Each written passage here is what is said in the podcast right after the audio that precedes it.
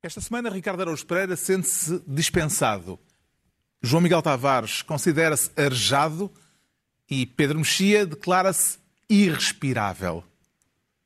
Está reunido o Governo Sombra.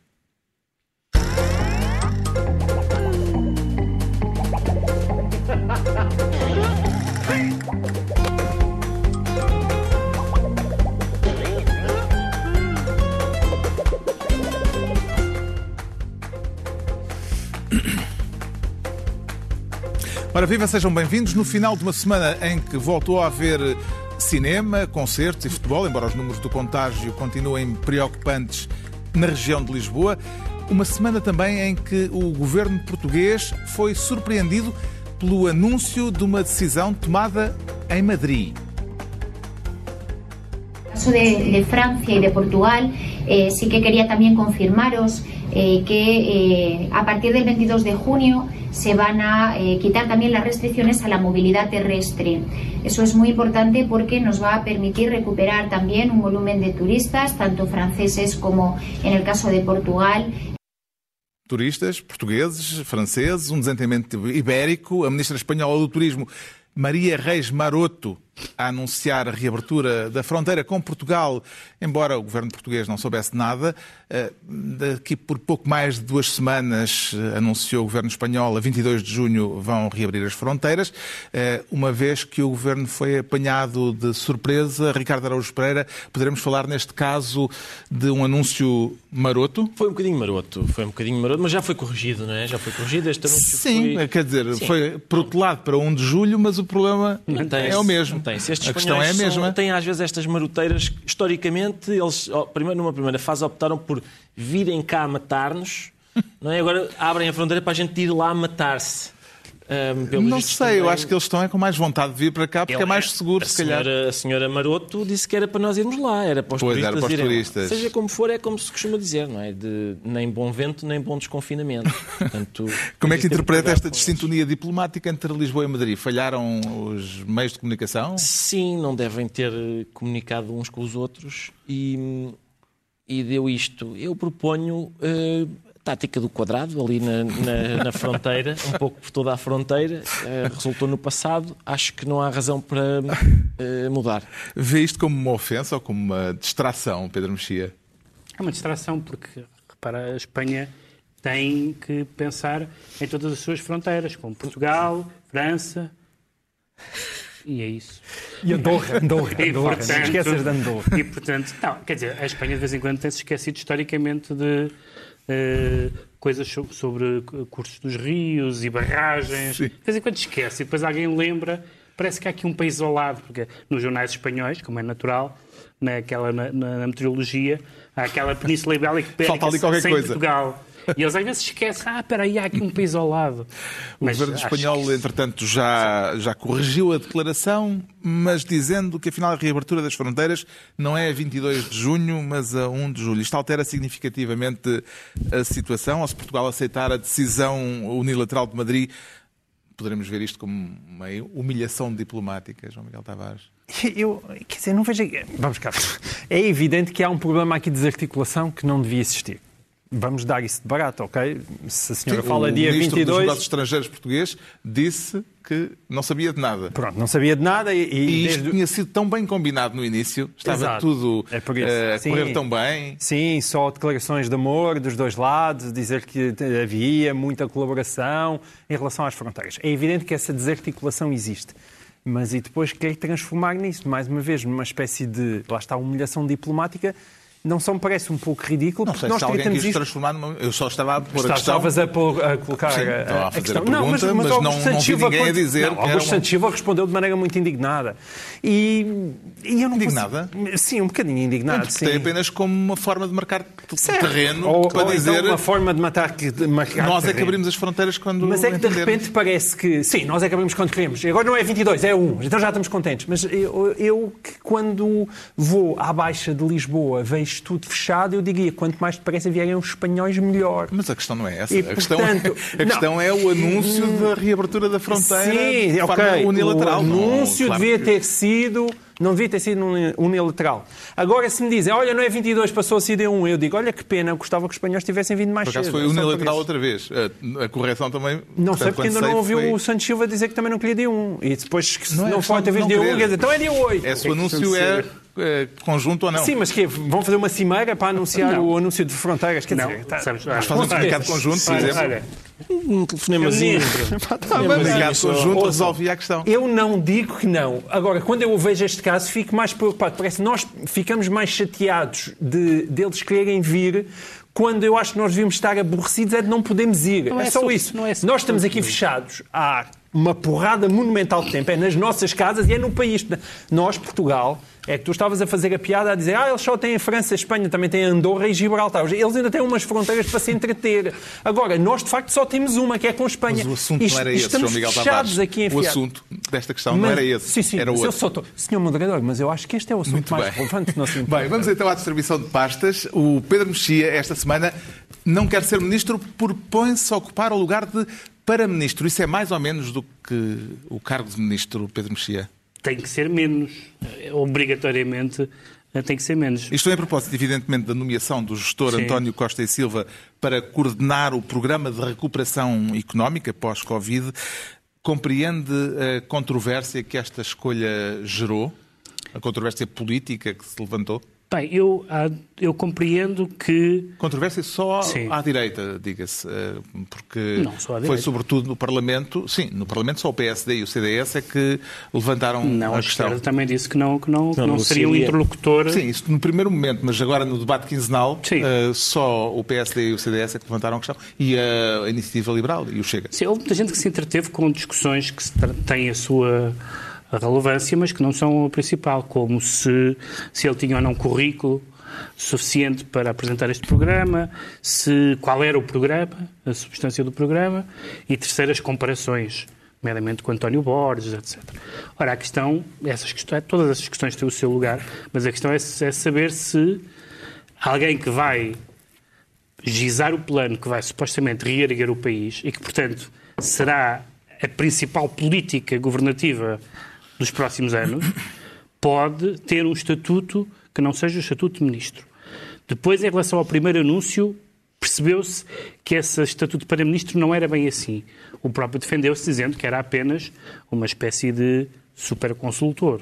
Ou seja, que ia fazer um relatório, que ia apresentar projetos e depois seria A decisão política seria Cisa Vieira seria, evidentemente, António Costa a, a validar isso.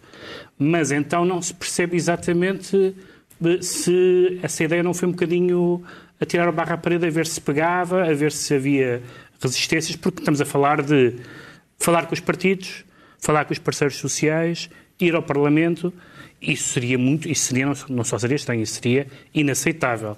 Se é simplesmente um técnico muito competente, e eu dou de barato que ele seja muito competente, várias pessoas o têm, têm, têm dito que é, então eh, é simplesmente mais um técnico a quem o governo, que o governo contrata, mas eh, a decisão e a quem devemos pedir responsabilidades e quem tem de aplicar e quem tem de contactar e quem tem de dar explicações é o ministro, Será é o ministro o da governo. pasta, não. E portanto, de- se ele, não- se ele não é para ministro, não há assunto. Se ele é para ministro, seria escandaloso. Costa e Silva tem como missão apresentar um plano estratégico de futuro para Portugal, para a economia portuguesa, ou seja, foi-lhe pedido aquilo que eh, o governo de Cavaco Silva pediu em 94 ao guru norte-americano Michael Porter. Eh, que ilações tira Ricardo Araújo Pereira do facto do relatório Porter ter custado, ao que se disse na altura, uma pipa de massa, enquanto António Costa e Silva vai trabalhar pro bono? Ou na linguagem do despacho que nomeia, não oferece qualquer re- remuneração ou abono? O abono. Pro abono. Não, é, não pro bono. Pro bono. Abono. Sem abono. Sem abono. Significa sem abono. Hum, curiosidades da língua. Eu, ó Carlos, eu, eh, eu nunca comprei um plano estratégico de futuro, nem sei como é que está o quilo, mas parece-me eh, que é, é coisa para ser caro. Porque tem, pelo menos o nome indica que é uma coisa relativamente importante. Eh, Usei o advérbio relativamente só para Uh, para compor a frase e fazer para- mais uns sim. caracteres. É, mas não está a escrever. Não dá, não dá. Se for, Não se for a escrever, é preciso preencher, não é? Mas, uh, Mas parece- importante há de ser, porque é supostamente é, para onde vai a mira da bazuca, É, não é? É a mira da bazuca, é, o que eles estão a a dizer. bazuca É o vai- apontador. Sim, e portanto parece Vamos uma se coisa não importante. acontece o que aconteceu com o relatório do Porter, porque o Michael Porter mandou Portugal reindustrializar-se e eh, apostar na, na agricultura. E depois deitaram aquilo A fora e, e não aconteceu. Até medida, nessa medida vale mais ser de graça, porque se é para deitar no lixo, talvez. Agora, se, se não é para deitar no lixo, se é para aplicar, faz-me confusão que seja de graça. Porque depois a gente pode dizer, é pá, este plano estratégico de futuro não presta para nada. E o autor diz, também de graça o que é que queriam? Eu estou habituado a... A gente, normalmente, quando quer uma coisa e paga por ela... Eu, pelo menos, é assim, quando, quando me pagam por um... Eu já sou suficientemente irresponsável quando me pagam por um serviço.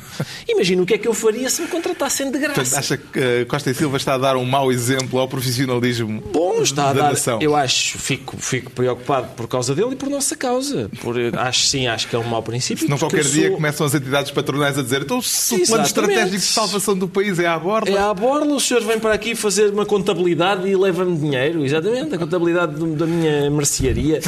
Sim, eu sou a favor de que quem trabalha ganhe. São idiosincrasias esquisitas que eu tenho. Vê a escolha de António Costa e Silva como uma forma de preparar terreno para uma eventual eh, remodelação ministerial de que se fala muito ultimamente? Poderia ser, Tavares? mas ele disse que não. Ele já foi bastante claro a dizer que não estava a fazer nenhum ensaio para ministro, ahm, nem para para-ministro. Ah, portanto, eu vou a acreditar nele? Não. Mas atenção, eu subscrevo todas as reticências em relação a, de repente, ele aparecer outra vez ali num cargo. Aliás, fez comparações com António Borges, que não foi uma coisa nada saudável no tempo de Passo Escolho, também, que é de aparecer uma figura tutelar sobre um aspecto fundamental da- da- do governo do país, e neste caso, como eu estava a dizer, Estamos a falar do plano que supostamente vai orientar os milhares de milhões que vêm da Europa. E, portanto, ele aparecer sem nenhuma espécie de posição eh, compreensível. O que é que ele é? Ninguém sabia. Mas, neste momento, ele já foi nomeado em Diário da República, portanto, apesar, de tudo, isso está formalizado. Essa, essa formalização eu acho que é importante e acho, evidentemente, que, não fazendo ele parte do governo, também não deve, não deve ser interlocutor em conversas com partidos, como disse o PSD, neste caso, é muito bem. No caso Acho de António só- Borges, António Borges chegou a ir ao Parlamento responder Exato, em nome do sim, governo. É, sim, que É um- pedido do PS. Eu- certo, mas Convém lembrar isso. um absurdo e também convém Absurdo, lembrar o que é que, o é duplo Anto- absurdo, o que é que o António Costa na altura disse sobre Sim, isso, não é? E- mas, mas, apesar de tudo, no meio disto tudo, quero sublinhar, e acho que isso não pode ser esquecido, que é bom ir à sociedade civil e buscar uma pessoa para fazer alguma coisa. Ou seja, nós muitas vezes queixamos a dizer que a política é só isto e é aquilo e que o mundo da política é um mundo muito fechado em si, em si próprio e, portanto, acho ótimo se o António Costa Silva for uma pessoa E competente pelo menos não é amigo do Primeiro-Ministro. e é isso que eu também queria acrescentar. E parece que não pertence ao círculo, ao círculo íntimo de Alargou- António Costa. alargou um não é amigo de bocadinho, infância, não andou com ele na Faculdade de Direito e, portanto, isso também é positivo. Nem e esses aspectos... o Em Ministro das de inovação, Finanças. de Nem... É. Esse- O Mário Centeno Soubemos, disse que não, soubemos esta sexta-feira. não o conhece. Por Mário Centeno, que disse que ele não, não só não nunca conhece, nunca ele. na vida falou com ele. Isso já me parece um pouco estranho.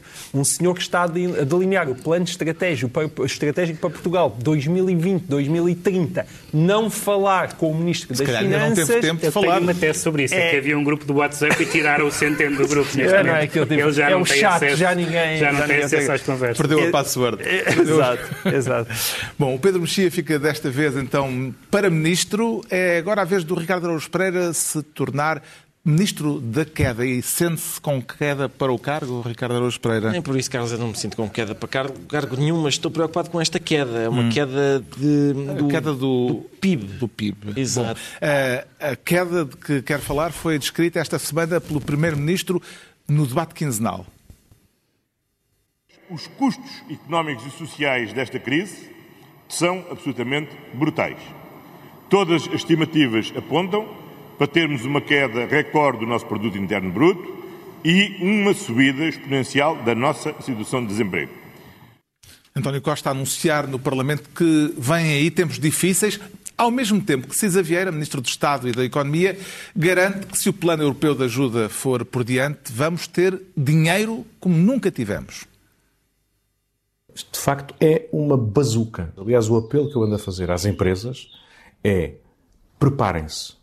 Preparem-se porque vão ter uma oportunidade, provavelmente única na nossa história, de aplicar recursos naquilo que faz falta para criar condições de crescimento, de competitividade e de produtividade para as vossas empresas.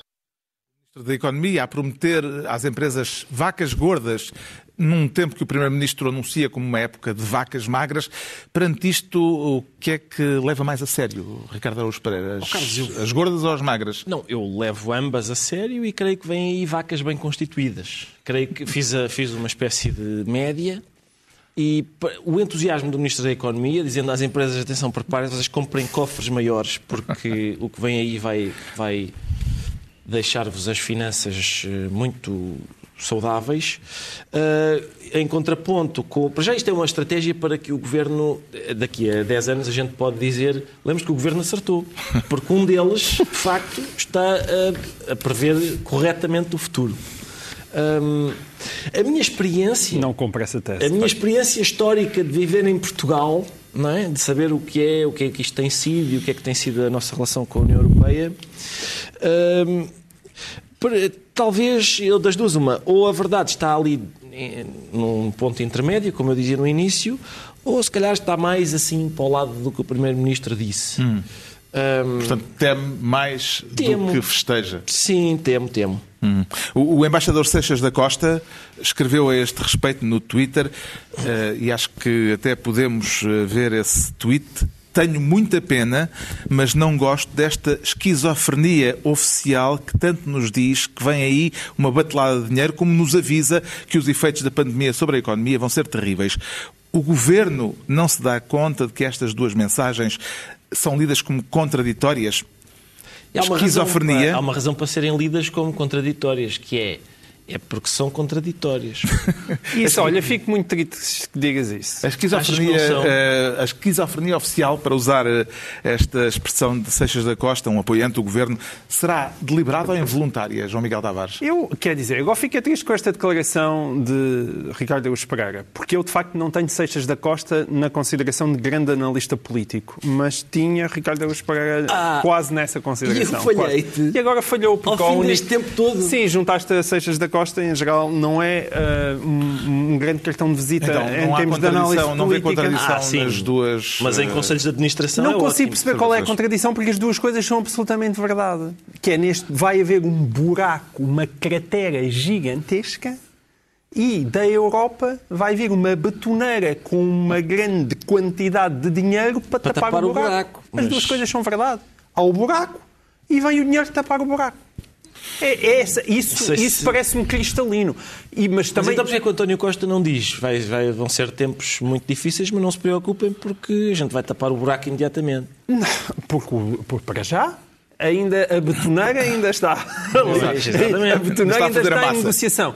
E depois resta saber quais são as condições com que a betoneira vem e para onde é que vai mandar o cimento. Esse, mas isso, essa é que é a grande questão. Quais são as, as condicionantes? Primeiro, quais são as condicionantes e depois saber se pela primeira vez na história de Portugal, ou pelo menos vá, da história da democracia portuguesa, vem uma batelada, uma bazuca ou uma batoneira, o que quiserem chamar, de dinheiro da Europa e uma percentagem brutalmente significativa desse dinheiro não vai ser atirado para o cano ou ir para o, para o bolso daquelas pessoas que têm grandes, grandes amigos nos corredores da Assembleia da República. Tipo Fundo Essa é Social é Europeu nos anos Sim, 90. Com certeza, com certeza. Ainda por cima, como, como, disse, como disse o Ministro da Economia, 15 mil milhões, 15 mil milhões de euros a fundo perdido para serem gastos em três anos dá 5 mil milhões de euros por ano. É uma quantidade astronómica de dinheiro. Portanto, a grande pergunta que devia ser feita neste momento é quem é que está a olhar para aquele dinheiro? Quem é que vai tentar controlar aquele dinheiro?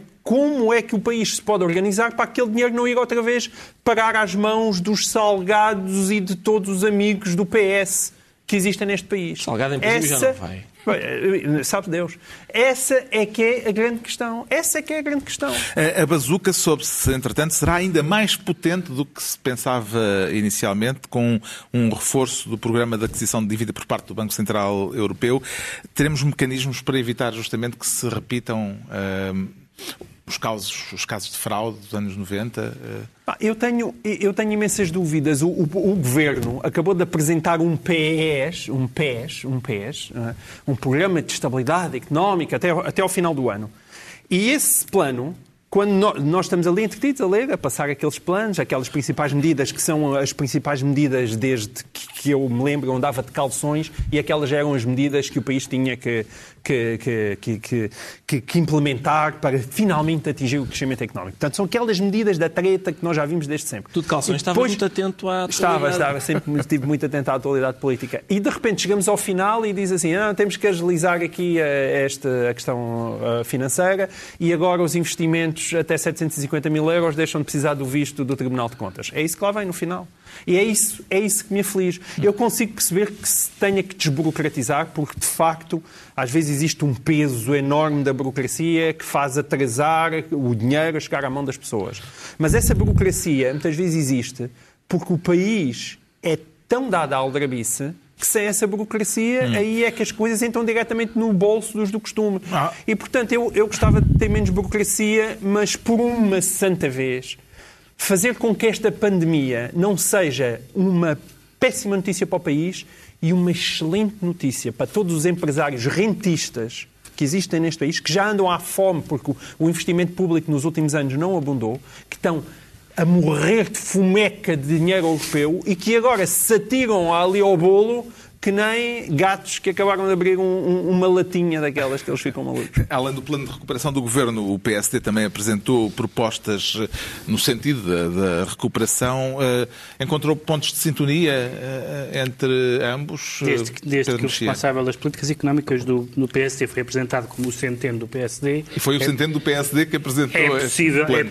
é possível, exatamente, portanto, é possível que haja. Eu, com todo o meu conhecimento em assuntos económicos, li eh, o, que veio, o que veio na imprensa. Rui Rio disse que se houvesse mais duas ou três auto-europas era bom. Quer dizer, parece mais não, ou mas menos li, o coisa- problema é li- elas li coisas chegarem cá, de não é? que não, não estou a ver exatamente a possibilidade de discordar veementemente.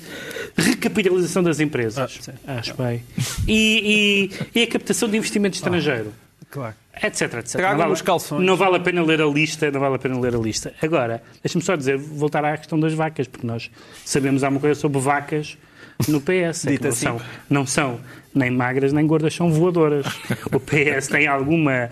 E, e é possível que haja vacas voadoras aqui nesta. nesta que as, que as, as vacas não sejam nem as magras que um apresentam, nem as, nem as gordas que outro apresentam, mas sejam realmente voadoras. Vamos ver se elas vão voar. Foi a análise pecuária de Pedro Mexia. Entregamos ao Ricardo Araújo Pereira a pasta de Ministro da Queda. Quanto ao João Miguel Tavares, quer ser, desta vez, Ministro do Rosistão. Que país é esse? Onde é que fica, João Miguel Tavares? Fica à beira do Atlântico e faz fronteira com Espanha, não sei se conhecem. E vai abrir a fronteira no dia 1 de julho. Vai abrir a fronteira no de 1 de julho, se O o Agosto que é que- Santos Silva não se chatear outra O vez. que, é que, o que é que o leva a dar a alcunha de Rosistão a Portugal? Eu, hum, eu já defendi aqui várias vezes, não fui só eu, mas já defendi isto várias vezes aqui neste programa, que é as últimas eleições eh, demonstraram e provaram que há uma alteração significativa no nosso quadro eleitoral, tudo aquilo que nós conhecemos desde a democracia. E eu tendo a achar que com o correr do tempo isso se vai agravar. E as sondagens que estão a surgir, já depois desta pós- pós-pandemia, surgiu uma sondagem na TSF e no JN. Porque é mau. É, Eu acho que é mau. Eu acho que é mau em termos de alternativa eh, democrática. e Já, daí, daí a questão do Rosistão. Saíram. ehm, Quero falar da sondagem publicada na, na- TSF, pela TSF e pelo JN, que coloca o PS com maioria absoluta, com quase 45% das intenções de voto. Antes de analisarmos o resto da sondagem, isto acontece por mérito próprio do PS ou por falta de comparência dos adversários? Não, não, neste caso não acho. Acho que é mérito da maneira como o António Costa e como o PS para já eh, encarou esta primeira fase da pandemia, que para todos os efeitos correu bem. E acho que os portugueses têm noção disso. Seja por sorte, parte de sorte, parte de mérito, o que for. Eh, acho que há um lado ali também de, de sorte da maneira como o vírus chegou cá, mas, mas seja como for, as pessoas têm a sensação, olha, isto correu bem. E correu. Não houve explosão nos, eh, nos cuidados intensivos, nos serviços de saúde, portanto, para todos os efeitos, até agora correu bem e as pessoas reconhecem isso. E dão a maioria absoluta, os E dão- inquiridos dão a maioria absoluta ao PS. Eh, receia mais uma maioria absoluta do PS ou a implantação do Chega, que também esta sondagem eh, vem mostrar que está em crescendo. Mas é que o rosistão é a conjugação desses dois fatores. Porque o que se passa aqui é que António Costa, que claramente se está cada vez mais a afirmar como uma grande figura do PS pós-Mário Soares. O Costa, estou cada vez estou mais convencido, acho que também por mérito dele, vai ficar a grande figura socialista tutelar depois de Mário Soares, acho que já, já passou o Guterres, António Costa também não é difícil, mas mesmo o próprio Sampaio, mas, mas vai ficar. E eu, eu acho que ele está a conseguir concretizar o sonho de Mário Soares, que, que é ter um PS colocado efetivamente no centro do sistema político e em que se torna impossível governar sem ele.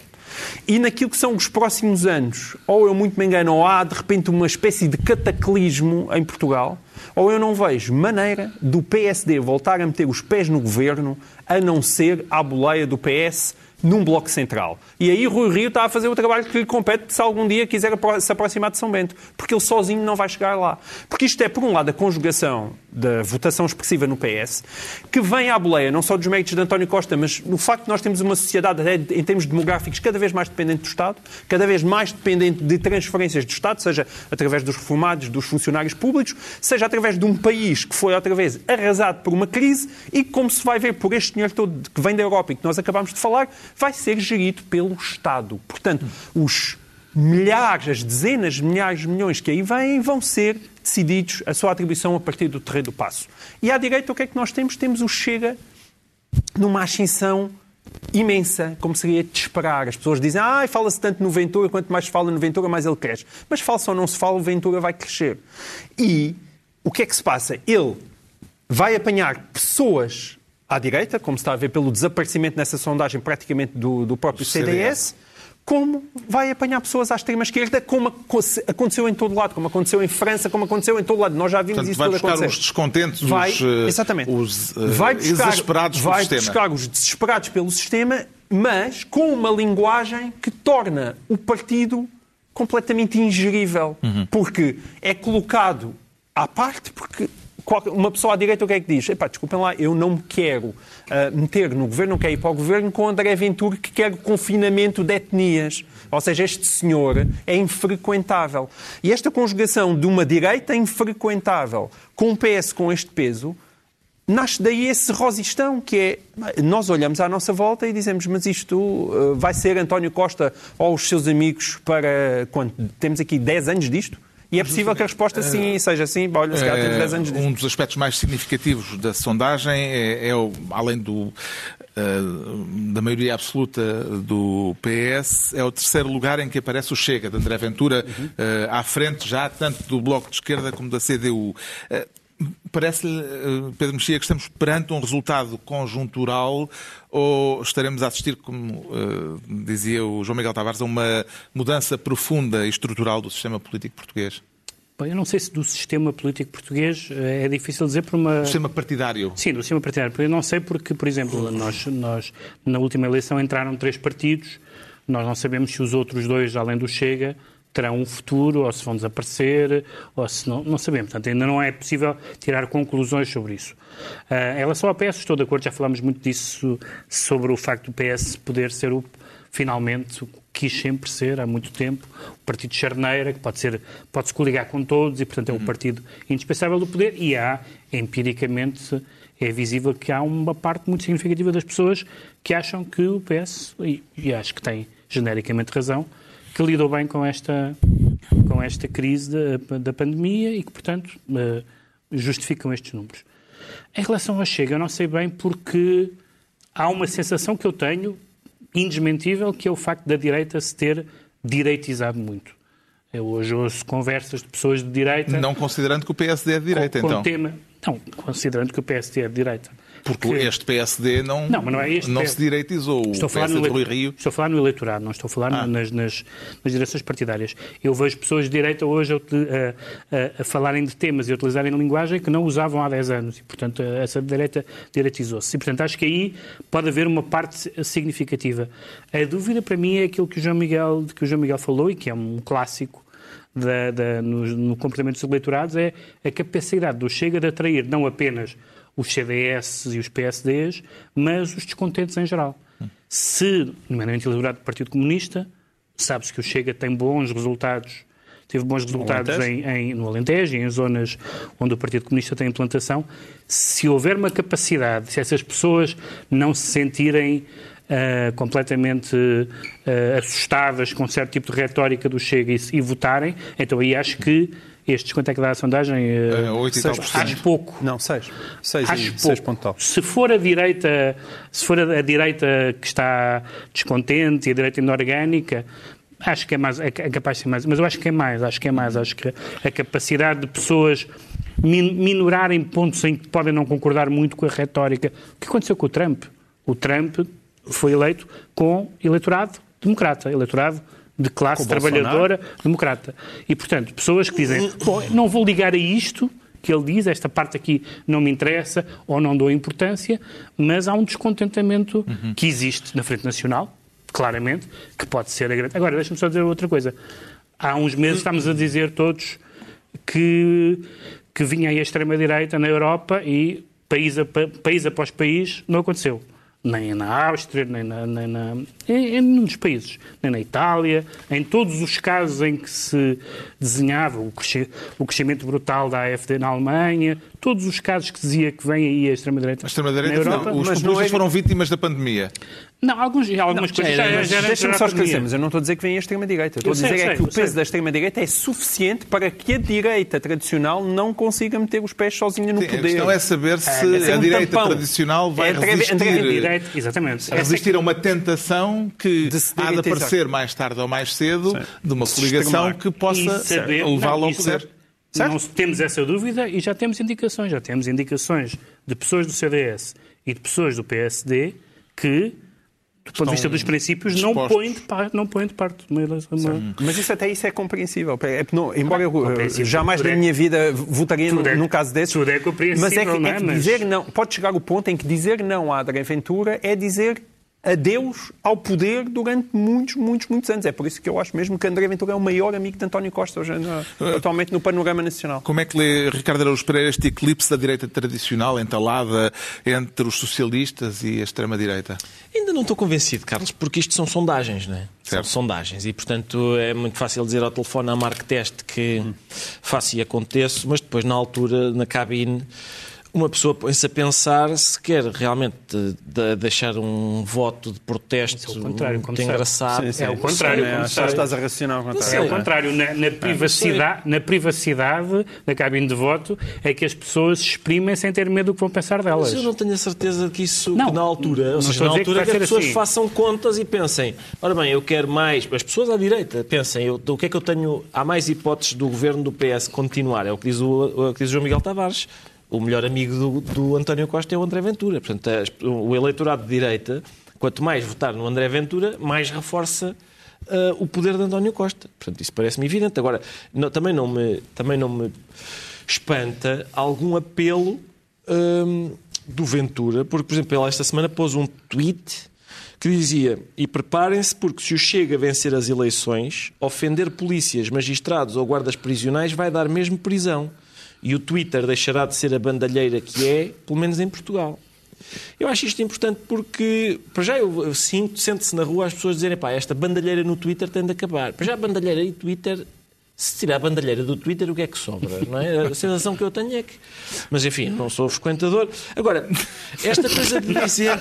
Esta, esta é a opinião. Não, não é. é, é também nunca fui à Lua, mas sei mais ou menos o que é, o que, é que lá se passa. Tem buracos. Tem buracos. Não se passa grande coisa. Não se passa muito. Mas, eh, mas este. Eu, eu sinto isso. Sinto que as pessoas se sentem, querem, querem muito que se ponham, que alguém ponha ordem no Twitter. Ouve-se muito nas tascas. Isto faz falta um Salazar em cada hashtag. É? As pessoas estão muito, muito interessadas nisso. Agora, isto de preparem-se porque se chega a vencer as eleições, ofender polícias, magistrados ou guardas prisionais vai dar a mesma prisão, isso já tem algum apelo. Porque isso, para, para, o, para o André Ventura existe o direito de não ser ofendido e certos grupos têm o direito de não ser ofendidos, na, na opinião dele, e portanto as ofensas devem ser punidas criminalmente. E isto tem um apelo faz um, apela a pessoas autoritárias de várias estirpes, uhum. não só a... Continua de pé aquele desafio para um encontro no campo pequeno? Ah, pá, é, eu, eu, gostava muito, mas não é, não é aquele do Otelo. Era mesmo só. Era, portanto, era eu e André Ventura, sem camisa, Primeira parte. Eu, o Primeira homem parte. está fascinado com. Não, estou sempre a andar à mocada. os Eu biceps. sempre a andar à Eu, mocada. aliás, quero dizer, porque há, há o programas, há programas de primeira e de segunda.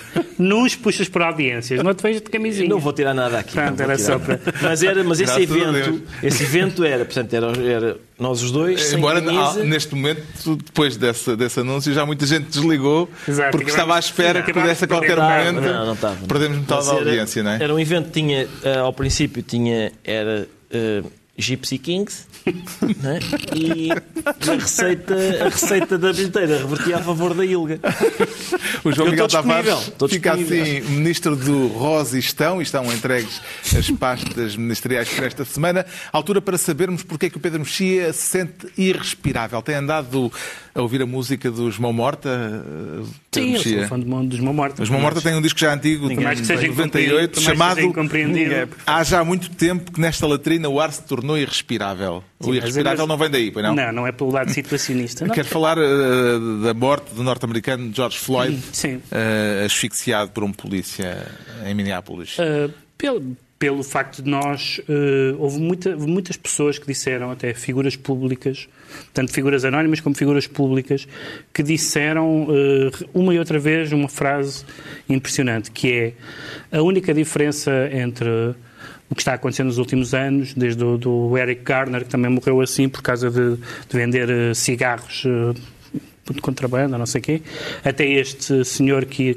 teria supostamente uma nota falsa de, de 20, 20 dólares, dólares. seja o que for, mas a única coisa que há, a única, a única diferença que há é que agora as pessoas filmam tudo. Eles dizem, se, se ao longo das décadas tivesse sido filmado os casos de brutalidade policial, e é impressionante, pessoas, algumas absolutamente não politizadas, não são radicais de esquerda, sei lá, ouvi bas basquetebolistas, pessoas de, muito- de muitos, de muitos meios a dizer isto, nós sempre vivemos com isto, isto sempre foi a nossa, nós sempre tivemos conscientes disso. E, portanto, é importante que... hum, é importante, eu sou em geral muito cético quanto ao, ao uso e abuso das imagens no espaço público, mas este, neste caso, é, é, é proveitoso porque sabemos o que acontece. E qual é para si o aspecto mais significativo da- da crispação e dos, eh, dos protestos e dos confrontos também que eh, se viveram ao longo da semana eh, em, em ano de eleições presidenciais? Se calhar Eu compre- é eu- importante repara, eu compre- os, protestos, os protestos pacíficos eh, são não só naturais, como até, diria, urgentes, porque estas coisas acontecem. Houve pessoas que acharam, por exemplo, que isto depois da era Obama não acontecia, que com o Obama tinha mudado qualquer coisa na, na- na relação problemática eh, racial que os Estados Unidos têm há muito tempo e que continuam, e que continuam a ter. Eh, na verdade, na verdade isso, na verdade isso não mudou. E depois, evidentemente, que há pessoas que vão lá sempre eh, a molhar a sopa para criar desacatos e que não tem nada a ver com a que não tem nada a ver com a justa com a, com a justa indignação. Eh, depois, a própria, a própria maneira como o sistema eh, penal eh, olha para isto, já vimos do que, de um primeiro momento até agora, os polícias que estão que vão ter consequências, que podem vir a ter consequências judiciais, já não é só uma, são uns quatro, e já não é num grau ligeiro, digamos assim, mas num grau superior, que tem a ver com aquilo que nós vimos, com aqueles oito minutos ou nove minutos de, de uma pessoa com, a- com o joelho no pescoço e de outras a, a agarrá-lo. E, em terceiro lugar, a questão da maneira como, como o Presidente tem, tem lidado com isto, Ah, falando de, de mandar tropas para... para ah, tropas federais para o, para o terreno. Justamente, Donald Trump eh, ameaçou recorrer à tropa e, eh, a- junto à Casa Branca, mandou dispersar Sim. uma manifestação pacífica para poder ir exibir eh, uma Bíblia à porta de uma igreja. Sim, e é, um, e é um, uma... Uma, si- é um momento de é um passo- encenação política É, relevante. eu acho que é um passo muito à frente, porque. Eu acho que é um passo muito à frente, porque em geral existe, existe uma tentação de mudar alguns políticos para tentar captar o eleitorado conservador e o eleitorado religioso, por exemplo, utilizarem a linguagem religiosa ou serem hipócritas quanto à sua vida pessoal e a sua vida religiosa. O Trump é o grau zero, é pega na Bíblia. Sim. Ou seja, Aí está ele a pegar. eh, pega na na Bíblia. É isto, é isto. Há quem diga de pernas para o ar, mas não me parece, parece. É uma Bíblia. Or else, talvez seja um anúncio. Talvez seja um anúncio, sim. E é um anúncio. Ou seja, é um, é, é, o- isto é o grau zero de namoro a um eleitorado. Não há nada na, na história, nem pessoal, nem política do, do Donald Trump, que suponha que ele tenha alguma afinidade com os valores cristãos, mas evidentemente ele não será eleito sem o eleitorado evangélico em particular. E, portanto, o que ele faz é não é, não é fingir, não é ter um discurso, é pegar na Bíblia. Que leitura é que faz desta encenação eh, política de Donald Trump? Eu adorei, adorei, Carlos. Eu, eu parecia um leilão, que ele estava, tenho aqui um artigo, está novo, nunca o usei, não, nunca o abri, nunca o abri. Quem quiser, ele pega no livro, aliás, de uma forma estranha. Ele não parece estar a pegar na Bíblia, parece estar a admoestar, parece estar um cartão amarelo, parece que está a admoestar o povo americano com o Pentateuco. Ahm, e, mas enfim, eu não- nunca. tam- Estamos sempre a. Eu fiquei com a sensação de que ele estava sei lá, a apartar o Mar Vermelho. Com parecia, parecia, um desse tipo, parecia uma coisa desse tipo, ou, ou a, a tentar fazer um exorcismo a, a- manifestantes ou assim.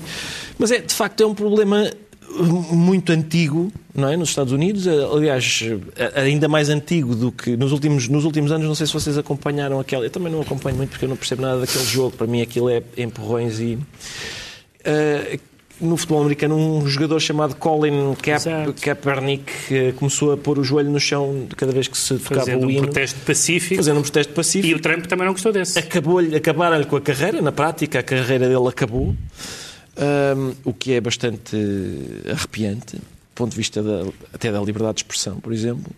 E, e, portanto, estes eh, sente-se, não é, que- justamente, que as pessoas estão a atingir um um ponto em que isto, é, isto, é, isto sempre foi intolerável e, e cada vez que acontece mais um caso, hum, eh, quer dizer, a, a panela de pressão estoura. É de admitir que Trump esteja a reagir assim, regando o fogo com gasolina por considerar que este clima de, de radicalização, de crispação, poderá ser-lhe útil em termos eleitorais, eh, João Miguel Tavares? Não, verdadeiramente acho que aquela é a natureza do Trump. Ele não sabe fazer outra coisa. Ele basicamente estava fechado numa espécie de bunker na Casa Branca a ouvir gente na televisão a dizer que estava com medo e decidiu fazer aquela exibição de força que depois se tornou num escândalo não só, não propriamente por ele foi ido ali exibir eh, com aquela figura ridícula a Bíblia, mas por uma multidão pacífica teve de ser dispersada com um grau de relativa violência como nós vimos ali simplesmente para o Trump fazer aquele percurso. E isso está a levantar eh, gravíssimos problemas até da relação com, com as próprias Forças Armadas, porque as Forças Armadas estão-se a ver envolvidas ah, num caso quando acham que estão a empurrá-las para uma luta política interna. Incluindo o e, portanto, de e a pouco e de pouco isto são ligeiras formas, ligeiras, graves, mas formas de ir erudindo aquilo que é uma cultura democrática americana e que se estende também aos próprios média. hein? E já dos dois lados, porque tanto dos lados da Fox News como.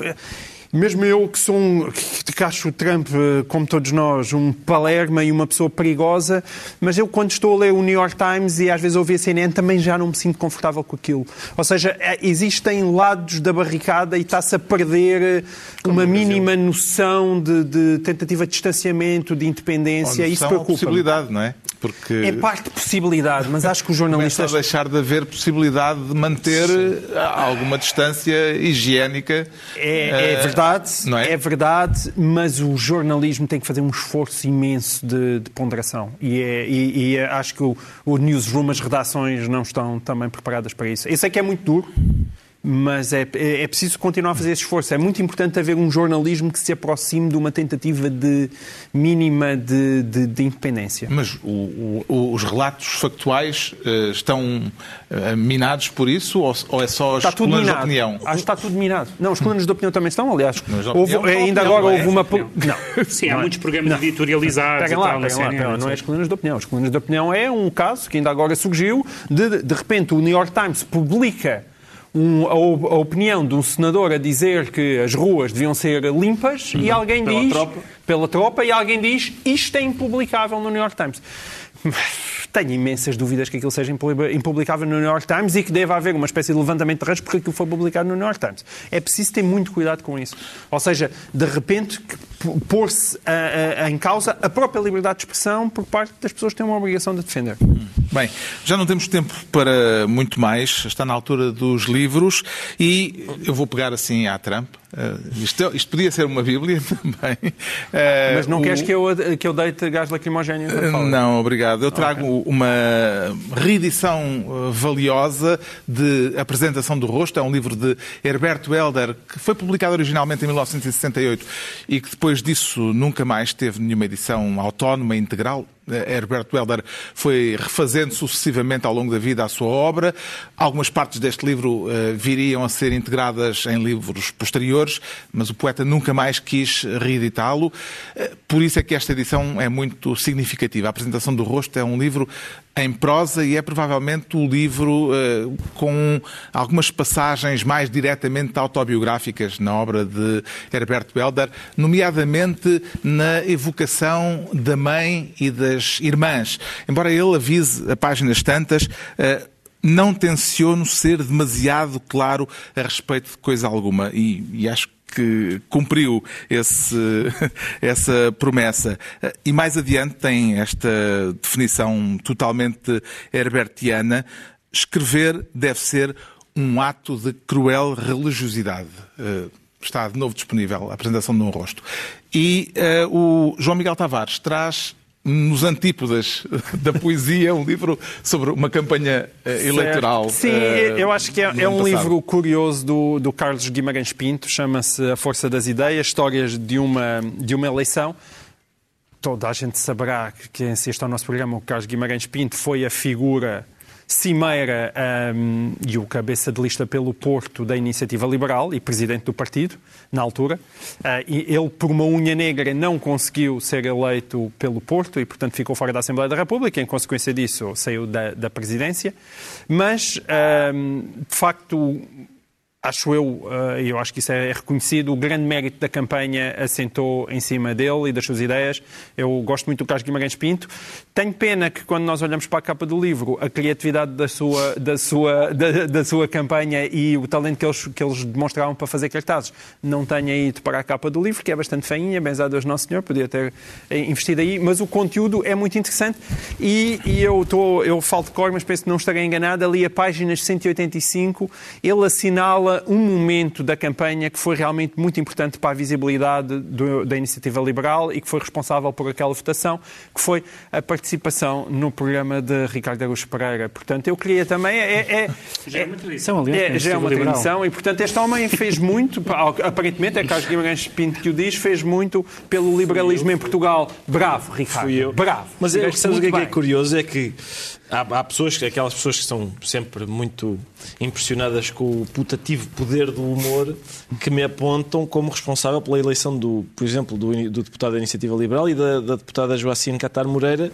borrifando-se no facto ganhei um referente também, mas borrifando-se no facto do desgraçado o Santana Lopes também ter ido ao programa e não ter, não ter sido eleito. E, por exemplo, Uns o André filhos Ventura, E o André Ventura não foi, foi eleito. O João Miguel Tavares, o João Miguel Tavares, o Pedro Mexia traz um livro a propósito de um tema que a estávamos a falar ainda do, agora. Do James Bogan, que está editado em, em, em português, uh, os romances, que eu acho que não são especialmente interessantes, mas acho que ele é um, um, um maravilhoso ensaísta uh, combativo e um. Uh, é ao mesmo tempo um homem muito que tem retórica não só no sentido técnico, mas no sentido também passional e emotivo. Este livro chama-se The Fire Next Time, é um livro pequenino de 63 que recolhe dois textos, mas há um livro maior que vale muito a pena chamado The Price of the Ticket e o, o James Baldwin, entre, entre muitas outras coisas, uh, não abdica de se dirigir aos brancos americanos e dizem este, este o que se passa nos Estados Unidos, em 63 como hoje, é que há um problema de uma parte maioritária da população com a vossa ideia de nação e com a vossa ideia de humanidade. E pensem nisso para pensar se podem uh, viver com esta noção de quem são os outros, como pessoas e como concidadãos. O Ricardo Araújo Pereira traz uma máquina de escrever. Ah, e um livro também. Sim, exatamente. A pretexto do livro é, é a autobiografia do Woody Allen, que saiu há, há pouquíssimas semanas. Aliás, bizarramente teve de mudar de editor à última da hora, porque oh, lá está, também houve um levantamento de rancho para que ele não fosse editado na primeira editora. É um dos maiores humoristas do século XX, muito herdeiro de, de um dos outros maiores humoristas do século XX, que é o Groucho Marx. É um homem que Uh, quer no stand-up, quer nos, nos livros, uh, sejam os que uh, coligidos a partir dos textos da, da New Yorker, quer os outros, quer os filmes. Ele nos filmes conseguiu, por exemplo, uma, uma proeza que é rara ou até inédita, que é ganhar um Oscar com uma comédia, não é frequente. E ele, a sua obra toda é escrita numa magnífica Olímpia SM3, igual à que eu aqui tenho. A minha é verde, tem este magnífico Se calhar verde. o segredo então está na Olímpia. É o segredo do humor está é, na Olímpia. Por acaso não, que eu já experimentei e não sai nada. Mas esta, a minha tem este magnífico verde tropa, a dele é castanha e já lhe falta esta tampa, mas eu, é, é por isso é que esta proposta é em terceira, é porque o senhor que me fazia a manutenção das minhas máquinas de escrever reformou-se e, portanto, se alguém souber Como é que se de arranjam alguém, máquinas? de alguém que faz, que ainda hoje mantém uh, uma loja de reparação e manutenção de máquinas de escrever, eu tenho muitas, também estou comprador de outras. Está dado o recado. Eu não, tenho, eu não tenho redes sociais, por isso tenho que Anunciar. aproveitar Está para... dado o recado. Não, está e, e se não houver ninguém, estás a dar E ideias está para um- concluída mais negócio. uma reunião semanal, dois a oito dias, novo Governo Sombra, Pedro Mexia, João Miguel Tavares e Ricardo Araújo Pereira.